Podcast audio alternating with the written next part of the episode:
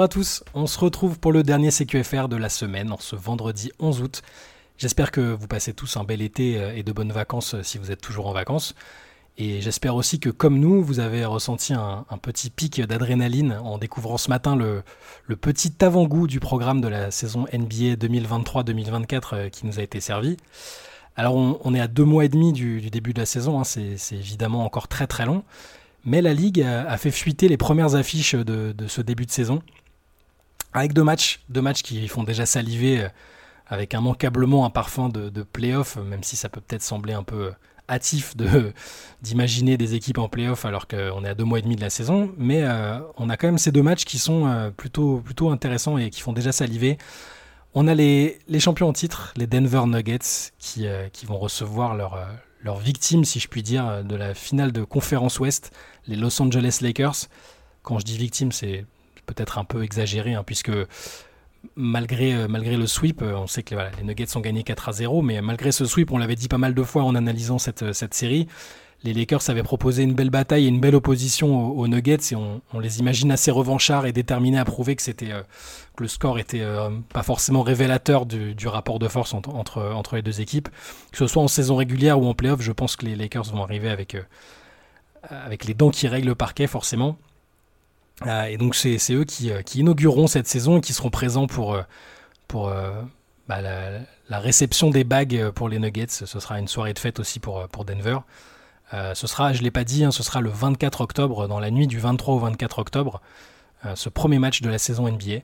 Dans, la, dans le même temps, un petit peu après, logiquement, si, euh, si je comprends bien le calendrier, on aura Chris Paul à peine parti de Phoenix qui va retrouver les Suns, puisque Phoenix se déplace chez les Golden State Warriors au, Chase Center pour un match entre deux gros favoris de l'Ouest, forcément, de, des, prétendants à la succession des, des Nuggets les Suns qui euh, ont continué leur recrutement clinquant euh, avec Bradley Bill, euh, les Warriors qui espèrent montrer qu'ils ont encore peut-être une, bataille pour gagner une bague en eux, avec l'arrivée de Chris Paul aussi qui apporte de l'expérience et, du talent.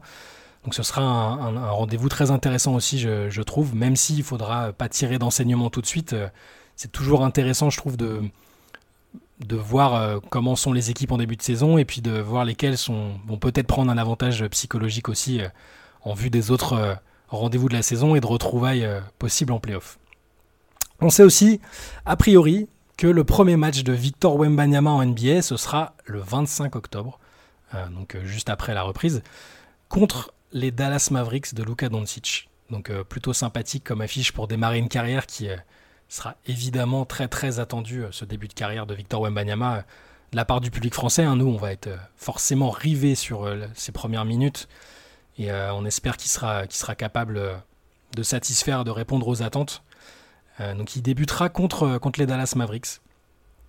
On a aussi appris le programme des Christmas Games, qui, comme leur nom l'indique, se joueront tous les ans le, jour de Noël.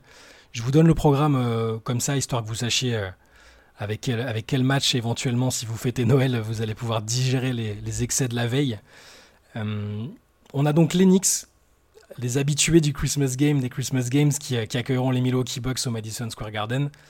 Maintenant que les Knicks sont compétitifs, euh, ce serait dommage de ne pas les mettre alors qu'ils alors que ils étaient diffusés même quand euh, ils n'étaient pas compétitifs.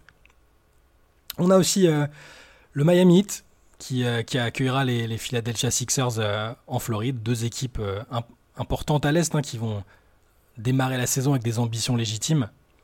On a aussi les Lakers pour un, Petit match entre rivaux historiques contre les Boston Celtics.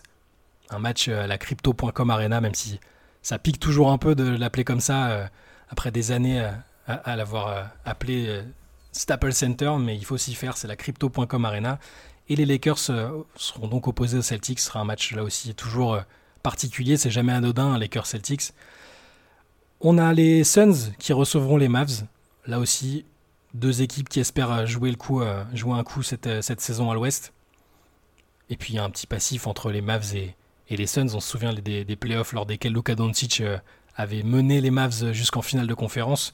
Les Suns avaient été victimes du talent incroyable de Luka Doncic.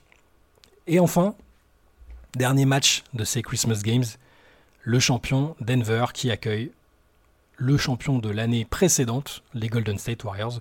Donc un programme toujours sympathique, à, horaire très abordable aussi. C'est ça qui est intéressant dans les Christmas Games. Quand, pour le public européen, c'est toujours cool d'avoir des matchs à ces horaires plus, plus décentes qui, qui, évitent les, mots de tête le lendemain matin au travail.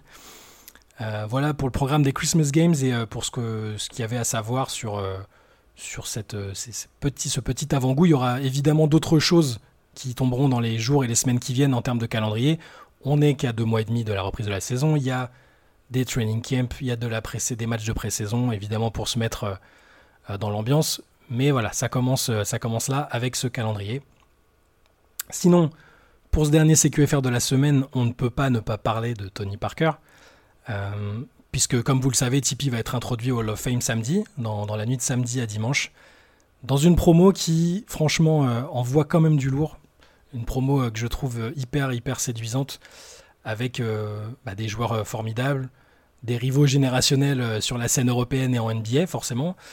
Et, pour le public européen, c'est quand même pas rien. Elle n'est pas du tout anodine, cette, cette cuvée. Je vais vous énoncer les noms et vous rappeler brièvement les accomplissements des uns et des autres. On a donc, comme je l'ai mentionné, Tony Parker, 4 fois champion NBA, MVP des finales, 6 fois All-Star, 4 fois membre de l'un des meilleurs 5 de la saison. Ensuite, l'un de ses rivaux, forcément, qui l'un de ses bourreaux presque sur la scène européenne, euh, et parfois aussi en NBA, Pau Gasol, 2 fois champion NBA, 6 fois All-Star, 4 fois lui aussi dans l'un des meilleurs 5 de la saison. Ensuite, Dirk Nowitzki, une fois champion NBA, une seule fois, on pourrait dire, mais quelle fois? Personnellement, je pense que c'est l'un des titres les plus euh, difficiles à, conquérir que j'ai pu voir euh, en, NBA pour plein de raisons qu'on évoquera peut-être un jour euh, lors d'un épisode spécialement consacré à Dirk. mais donc Dirk Nowitzki, une fois champion NBA, une fois MVP en saison régulière, une fois MVP des finales, hein, c'était pas, la même, pas la même saison, 14 fois All-Star, 12 fois dans l'un des meilleurs 5 de la saison, 12 fois. Et enfin, alors là, c'est plus, euh, c'est pas un joueur européen, mais c'est quand même un joueur majeur euh, de cette, euh, de la génération. Si vous suivez la NBA depuis 20 ans, 30 ans, c'est, je pense que ce joueur vous a forcément marqué d'une manière ou d'une autre. Dwayne Wade, trois fois champion NBA avec Miami, une fois MVP des finales, 13 fois All-Star, 8 fois dans l'un des meilleurs 5 de la saison, et, détail important je trouve par rapport aux autres de ses camarades de QV, 3 fois dans l'une des All Defensive Team de la saison.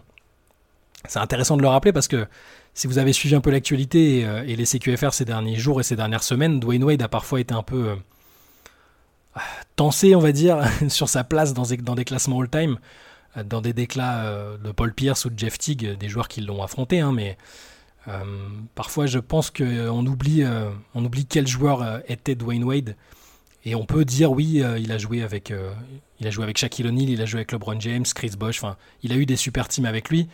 Mais même individuellement, c'était un joueur absolument, euh, électrisant. Et, ce côté défensif qu'il a eu lors de ses meilleures saisons en carrière, c'est aussi un, argument, je trouve, pour, euh, pour le placer assez haut dans les classements all-time, en tout cas chez les, arrières, chez les joueurs à son poste.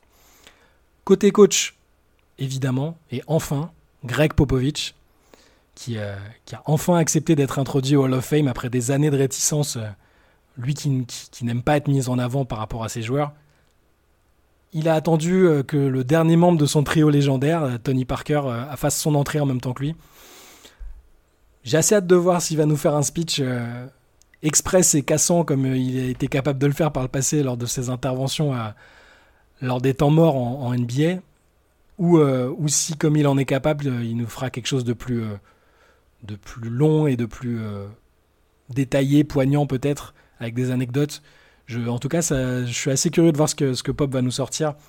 Dans tous les cas, j'imagine que ce sera, quelque chose de humble et de, très sobre. On, sait comment est Pop, et même récemment encore, il euh, disait qu'il n'était pas digne du Hall of Fame et que pour lui, c'était pour des joueurs comme, comme Larry Bird, comme Magic Johnson, pour des coachs euh, qui avaient plus révolutionné le jeu que lui et que lui avait été simplement victime euh, ou bénéficiaire d'un concours de circonstances. C'est évidemment tout à son honneur d'afficher cette humilité, mais voilà, il a quand même, euh, il a quand même changé beaucoup de choses en NBA, Greg Popovich, et, sa legacy est, plus que cimentée. C'est super qu'il puisse entrer au Hall of Fame euh, de son vivant.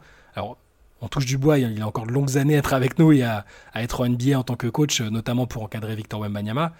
Mais malheureusement, on a aussi des, coachs et des joueurs qui sont entrés au Hall of Fame euh, à titre posthume et c'est souvent c'est plus triste de, voir des joueurs qui ne peuvent pas euh, avoir l'hommage qu'il est dû, des joueurs ou des coachs recevoir l'hommage qu'il est dû de, de, leur vivant. Là, heureusement, Greg Popovich va faire son entrée de son vivant.